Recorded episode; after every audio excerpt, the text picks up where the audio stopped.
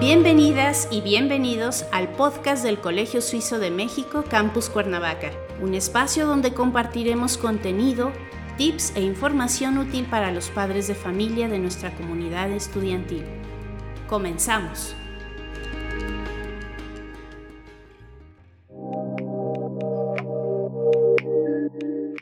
Hola, ¿qué tal? Muy buen día. Me da mucho gusto saludar a todos los padres de familia y bueno, pues a todas las personas que en general siguen y han estado pendientes de todas las transmisiones de este podcast. Mi nombre es Eric Mondragón, soy asesor del Colegio Suizo y este día me siento pues bastante contento porque estoy en las oficinas, en la oficina del director del Colegio Suizo del Campus Cuernavaca. Me encuentro con Félix Russell y pues la verdad es que eh, tengo preparado una entrevista muy importante porque vamos a platicar acerca de dudas, inquietudes y de pues muchas cuestiones que han surgido a raíz de esta nueva normalidad y sobre todo de lo que hemos llamado la reapertura de clases del Colegio Suizo. Félix, ¿cómo estás? Muy buen día. Mm, muy buenos días, Eric. Estamos aquí bien y muy entusiasmados por lo que viene. Pues quisiera además de agradecerte eh, la bienvenida a tu oficina, hacerte esta primera pregunta que sé que muchos padres de familia pues han surgido estas dudas y quisiera preguntarte primero, ¿es verdad que el Colegio Suizo de México en el campus Cuernavaca está ya por abrir? ¿Vamos a abrir completamente o parcialmente el regreso a clases? Bueno, ahí quisiera aclarar que en las clases que estamos dando eh, se siguen dando en línea.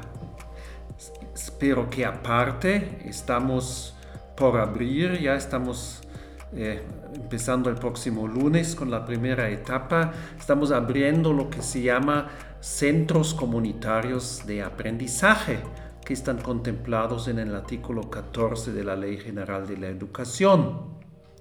Eh, ahí nos em, eh, nos permiten abrir la escuela para combatir sobre todo lo que es el rezago escolar, para dar asesoría pedagógico, apoyo psicoemocional, eh, abrir la escuela para consulta de libros, entrega de libros, material didáctico para trámites escolares, el uso de la infraestructura escolar, que son las canchas deportivas, auditorios, y, unas cuantas medidas más. Y bajo este concepto, eh, sí vamos a empezar eh, eh, poco a poco recibiendo alumnos en el colegio, mientras que sigue al mismo tiempo el servicio de la educación en línea. ¿Podrías explicarnos un poco más exactamente qué significa, qué representa, cómo va a ser la logística para los alumnos y para los padres de familia con esta reapertura? Bueno, em, no van a llegar todos los alumnos de una vez eh, regresando al colegio. Y también hay que, hay que destacar que eh, quien tiene todavía ciertas reservas para regresar a eh, a clases, se puede quedar en casa y seguir las clases, unas clases eh, parciales de grupos partidos que damos eh, en las instalaciones. Eh, las pueden seguir desde, su casa ya que hemos acondicionado los, los salones del, colegio con tecnología híbrida, donde la clase dada en el colegio es transmitida a la casa de los alumnos. Es decir, entonces habrá algunos alumnos y padres de familia que así lo deseen, que sus hijos estén presencialmente en la clase, en un salón aquí, y quienes no, pueden estar desde su casa conectados tomando la clase. Sí, la presencia en el colegio es absolutamente voluntaria y debido a esta tecnología híbrida, quien viene se le atiende aquí también bajo un cierto, una cierta restricción de números, vamos a trabajar con, con medios grupos con de 8 a 10 alumnos y respetando un riguroso protocolo de seguridad e higiene que también va a ser enviado a, las, eh, eh, a los padres de familia juntos con los demás, eh, con demás documentación y explicación. Aparte, durante esta semana todavía va a haber, em, no, no durante esta semana, durante la semana que viene vamos a tener eh, juntas con padres de familia por videoconferencia donde les vamos a explicar detalladamente cualquier duda. Y hay que destacar también que es diferente el manejo de estos centros comunitarios de aprendizaje por nivel, es decir, en kinder, primaria, secundaria y prepa hay, son cuatro diferentes conceptos que em, toman en cuenta las, las necesidades eh, de los diferentes eh, niveles. Entonces invitamos a los padres de familia a estar muy pendientes de las reuniones que habrá con ellos en la semana de entre el 17 y el 24 de mayo, ¿correcto? Sí, del, eh, del 17 al 21. 17 al 21. Sí, más, más probablemente se van a dar miércoles y, y, jueves para primaria y secundaria. Muy bien. ¿Podrías explicarnos un poco con detalle cómo será este modelo híbrido por nivel académico? Vemos aquí, eh, por ejemplo, primaria. Primaria va a empezar, va a entrar el 24 de mayo y los alumnos van a regresar, van a entrar a clases a las 8, terminan a las 10 y media. Se van a dar tres lecciones, tres lecciones seguidas, bueno, con un pequeño break, pero no van a salir a las, al área de, del recreo, ya por el hecho de que tampoco queremos, digamos, lo queremos limitar al, al salón de clases también para tener más controlado el, eh, el, aspecto de la, de la salubridad. Entonces, en estas tres lecciones hay una lección en español con el titular, una eh, lección eh, de, de, alemán con el respectivo profesor y una lección de demás actividades como que son manualidades deportivas que hemos, los hemos tenido que Em, eh, digamos, eh, no los hemos tenido, no los hemos podido atender muy, muy bien. Por ejemplo, la manualidad en una videoconferencia, en una clase Zoom, es muy diferente, también una clase de dibujo. Entonces, esos tres, esas tres lecciones diarias les tocan, eh, les toca siempre medio grupo. Entonces el alumno viene de dos a tres veces a la semana, en la mañana al colegio, en su medio grupo, Em, los demás días les toca eh, al, resto del grupo. Entonces, cuando un alumno en la mañana no le toca, pues se conecta a la clase por, eh, por, la modalidad híbrida.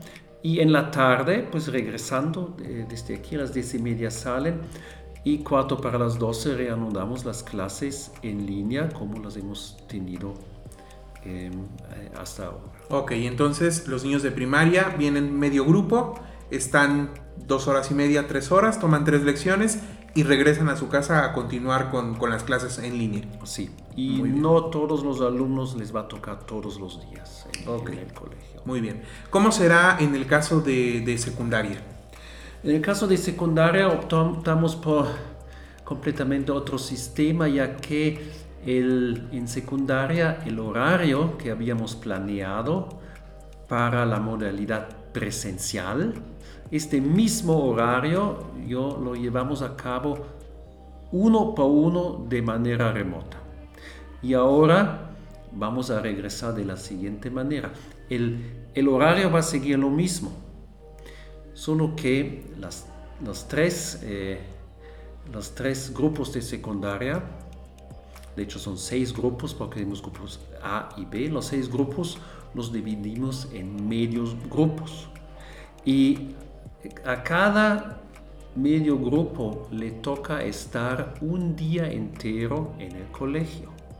Entonces, un alumno, cada alumno le va a tocar un día en el colegio y va, se va a estar variando el día que tiene que, ver, que tiene que venir. Los demás días está en casa. Muy bien, muy bien. Y finalmente para, para, pues para preparatoria, ¿cómo, ¿cómo, lo tienen planeado hacer? Sí. Bueno, en preparatoria, como ya están inminentes las, eh, eh, las, eh, los exámenes semestrales, ahí decidimos terminar las clases de manera remota. estas clases terminan el, el 4 de junio y en la siguiente semana vamos a aplicar los exámenes semestrales por grupitos muy reducidos y tenemos muchos salones que podemos ocupar. Van a presentar sus exámenes semestrales aquí en el colegio en línea. Y para las, eh, las eh, tres semanas que siguen, eh, que son los, em, las semanas que solemos aprovechar para actividades especiales, como ya presentaron los alumnos los exámenes semestrales, hemos, ya están hechas sus calificaciones. Entonces las últimas tres semanas vienen, por ejemplo, tenemos la semana de economía, que em, lo organiza la, la, institución, eh, la Ernst Schmidt-Heine Stiftung de Zürich. Ahí vienen todos los eh, alumnos de Prepa 2 y trabajan en un, en un programa elaborado por, eh, por los profesores en Suiza. Entonces eso es toda una semana. Otra semana tenemos em, la preparación, la ejecución de trabajos internos que los alumnos eh, tienen que elaborar para el programa del bachillerato internacional, que implica también, por ejemplo, en la física, en la biología, implica experimentos en el laboratorio. También para, para estas actividades vamos a, a aprovechar de que los alumnos, pues grupos de alumnos, nunca todo el grupo junto, nunca vamos a tener 20 alumnos en un salón, pero podemos tener 5 o 6 alumnos en un laboratorio con las medidas, con las debidas medidas de la sana distancia y así em, pues eh, mejorar mucho el, aprendizaje porque estos trabajos que preparan para el IB pues lo tienen que hacer en el laboratorio, no lo pueden hacer en la cocina de la casa. ¿no? Entonces, para prepa tenemos este tipo de actividades para las semanas después de los semestrales. Muy bien. Y eh, pues no, no nos lo saltamos a propósito, ¿verdad? Pero no hemos hablado del kinder. ¿Cómo va a ser el kinder, el regreso a clases de, los niños más pequeños del colegio? Me emociona mucho que van a regresar ya desde el lunes. Los pocos alumnos de kinder que todavía tenemos nos vamos a tener atender aquí en el colegio de 9 a 12. Pero también aquí hay que resaltar que tenemos dos grupos de aproximadamente 7, 8 alumnos, alumnas, que serán atendidos cada una por separado, por su titular, en, eh, en diferentes salones, en diferentes áreas. Y los alumnos que, eh, que no pueden venir por eh, alguna situación familiar o por, eh, porque los papás así lo deseen, para ellos sigue habiendo eh, un programa en línea que será impartido por una tercera titular. Entonces, para resumir, si así lo deseen los, los, los tutores, los padres de familia, pueden seguir como, como, como ahora, las clases siguen en línea, pero hay unos elementos que, em, donde la, la, ley general de educación pues, nos permite recibir a, a, los, a los educandos para asesorarlos, para llevar a cabo actividades que en línea se dificultan. Para nosotros va a ser también el primer, la primera experiencia después de 14 meses también para los profesores, va a ser otra vez un cambio, eh, pues regresar a, tener alumnos en el salón de clases, en la, en la escuela. Va a ser, eh, no va a ser fácil, no va a ser fácil para profesores, para padres de familia, para alumnos y alumnas. Y tenemos ahí el, apoyo de, de, nuestra psicóloga que va a efectuarla también las, eh, eh, las, las, intervenciones necesarias. Así es, es importante recalcar eso, ¿no? Ni los papás ni los profesores están solos en este proceso y mucho menos los estudiantes. Pues yo agradezco mucho que nos des esta información, que aclares cómo va a ser esta reapertura y este regreso a clases de esta nueva normalidad. Y pues yo te veo muy contento, te percibo muy contento por esta, por esta reapertura. Me gustaría que eh, pues dieras un mensaje final a los padres de familia que nos escuchan, sobre todo eh, este énfasis en especial de cómo está preparado el colegio, qué medidas se han tomado, sé que mucho se ha comunicado, pero nunca está de más mencionar y recordar cómo estamos preparados para recibir nuevamente a sus hijos. Sí, em, es un buen punto. Hay, digamos, eh, para que un, alumno entre a, clases aquí, hay tres filtros. Hay una corresponsabilidad entre familias y, colegio. El primer filtro es en casa y como ya mencioné, eh, en el transcurso de, esta semana o de la siguiente semana, eh, los padres de familia van a recibir la, documentación acerca de, del regreso a clases. Vamos a tener eh, también los, las juntas con los padres de familia. Y entre estos documentos figura un documento que se llama, aquí lo tengo, Protocolo de Seguridad e Higiene por COVID-19 para nuestro colegio, donde vienen exactamente eh, indicadas las obligaciones eh, de los diferentes actores en estos tres filtros. El primer filtro es, en casa. No nos manden eh, a su hijo con fiebre o, con la fiebre ocultada por un paracetamol a, la escuela. Eso sería irresponsable. El segundo eh, filtro es en la entrada, eh, donde, donde están los tapetes sanitizantes, donde está la sana distancia, nadie entra sin, sin cubrebocas, etcétera, etcétera. Hay, hay dispensadores de gel, hay, hay muchas medidas de, de, seguridad. Y el tercer filtro luego es en clase. Cuando se detectaría, se detectará un, a un alumno o una alumna con, con síntomas, pues la tendríamos que aislar en un cuarto aparte ya preparado y eh, eh, eh, informar a los, a los padres de familia que por favor lo retiren. Por lo menos así es la única manera de las próximas seis o en el caso de, de kinder siete semanas ya regresar, debemos dar el primer paso hacia una normalidad que al fin pues nos va a tocar, no nos podemos seguir encerrando en nuestro de nuestras vidas. Pues estoy seguro que profesores, directivos eh, y todo el personal que labora en general en el colegio está listo para recibir a los estudiantes y pues que también esta fecha eh, que por fin va a llegar tanto para papás como para alumnos ha sido muy esperada. Eh, muchísimas gracias por la información. ¿Algo más que te gustaría agregar?